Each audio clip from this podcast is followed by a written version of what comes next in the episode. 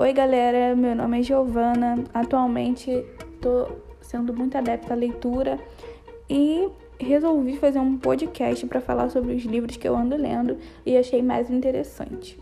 Então, hoje falaremos sobre o livro de Luiz de Camões, Os Lusíadas. Mas, primeiramente, eu acho interessante descobrirmos alguns aspectos da vida desse autor para que possamos entender melhor a escrita dele, ter uma noção da visão de mundo dele e de quem estamos falando. Então, vamos lá. Para vocês saberem, antes de tudo, esse podcast vai ser dividido em cinco episódios, onde o primeiro episódio eu vou falar sobre a vida e obra do autor. O segundo episódio vou falar sobre a estrutura da obra. O terceiro episódio, um resumo da obra. O quarto, a crítica social que tem no livro, porque é muito importante. Todo livro deixa uma crítica, uma sugestão, uma reflexão de mundo pra gente, né? E o quinto episódio, eu vou falar a minha opinião a respeito do livro e o que eu achei no decorrer do livro. Então, vamos lá.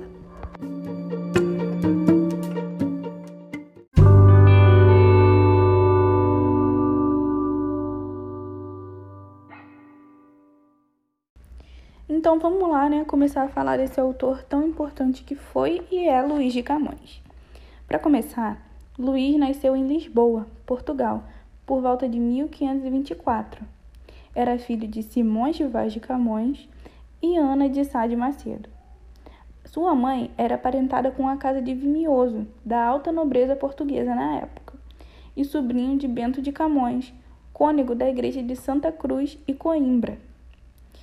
Em 1527, durante uma epidemia de peste negra em Lisboa, para vocês saberem, estava ocorrendo um surto de peste negra pela Europa, e essa peste matou 25 milhões de pessoas na Europa, cuja população total na época era algo em torno de 54 milhões. Então, podemos ter uma noção de que foram muitas pessoas mortas. Se você quiser se aprofundar nisso, dá um Google lá, peste negra, que é bem interessante saber sobre essa história. Voltando, durante esse episódio da epidemia em Lisboa, Dom João III e a corte transferiram-se para Coimbra, e Simão, a mulher e o filho, que no caso era Luís de Camões, acompanharam o rei. Durante a epidemia em Lisboa, Dom João III e a corte transferiram-se para Coimbra, como já foi dito, e Simão, a mulher e o filho acompanharam o rei. Luís viveu sua infância na época das grandes descobertas marítimas e também no início do classicismo em Portugal. Para quem não sabe, o classicismo é a valorização da antiguidade clássica como padrão por excelência do sentido estético, ou seja, nada mais nada menos do que a valorização do homem e o seu corpo, Nessa época, os artistas, os pintores começaram a pintar figuras de homens valorizando os músculos e tudo mais. Também é um movimento bem legal e é interessante saber. Então, como eu ia dizendo, eles se mudaram para Portugal, passaram a, infância. Então, o Luiz foi aluno do Colégio do Convento de Santa Maria, tornando-se um profundo conhecedor de história, geografia e literatura. Em 1537, Dom João III transferiu a Universidade de Lisboa para Coimbra e Camões iniciou o seu curso de teologia.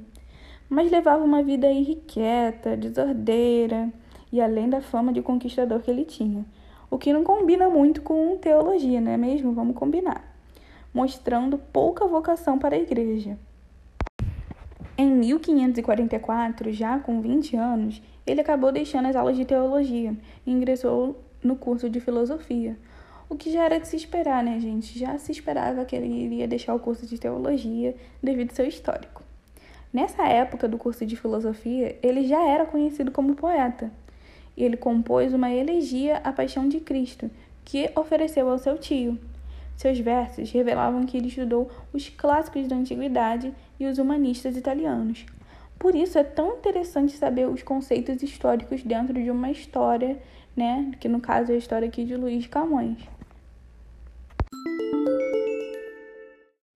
Nesse momento, eu vou te contar uma curiosidade que talvez você nunca ouviu falar e não saiba sobre Luiz de Camões. Ele foi preso porque feriu um sobrinho de um professor da universidade em um torneio poético, mas logo foi solto com a condição de ser desterrado durante um ano em Lisboa.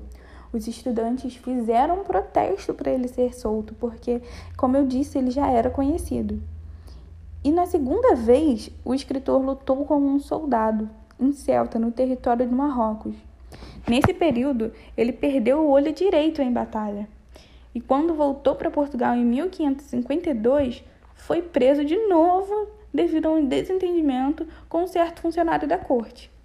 Um ano depois, recebeu o perdão do rei. Ou seja, ele não era calminho, gostava de aprontar umas, não é mesmo?